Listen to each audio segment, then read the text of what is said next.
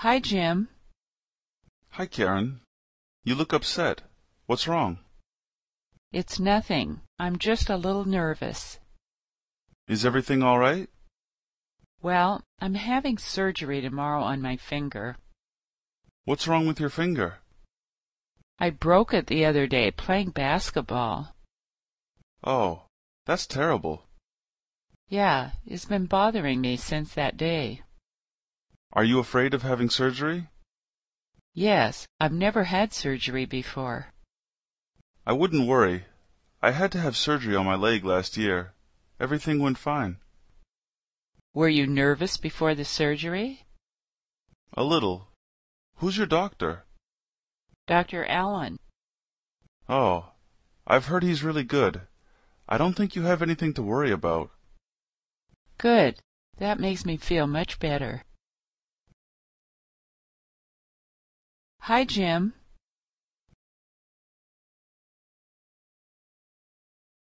It's nothing. I'm just a little nervous.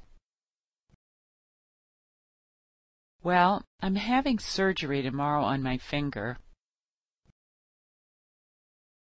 I broke it the other day playing basketball.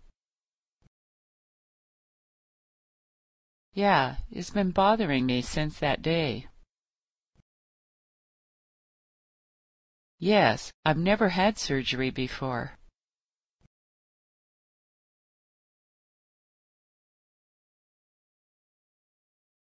Were you nervous before the surgery? Dr. Allen.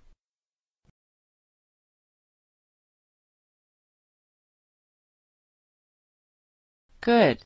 That makes me feel much better.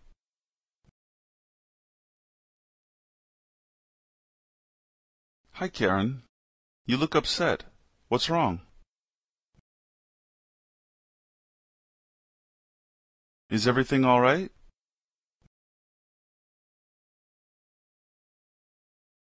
What's wrong with your finger?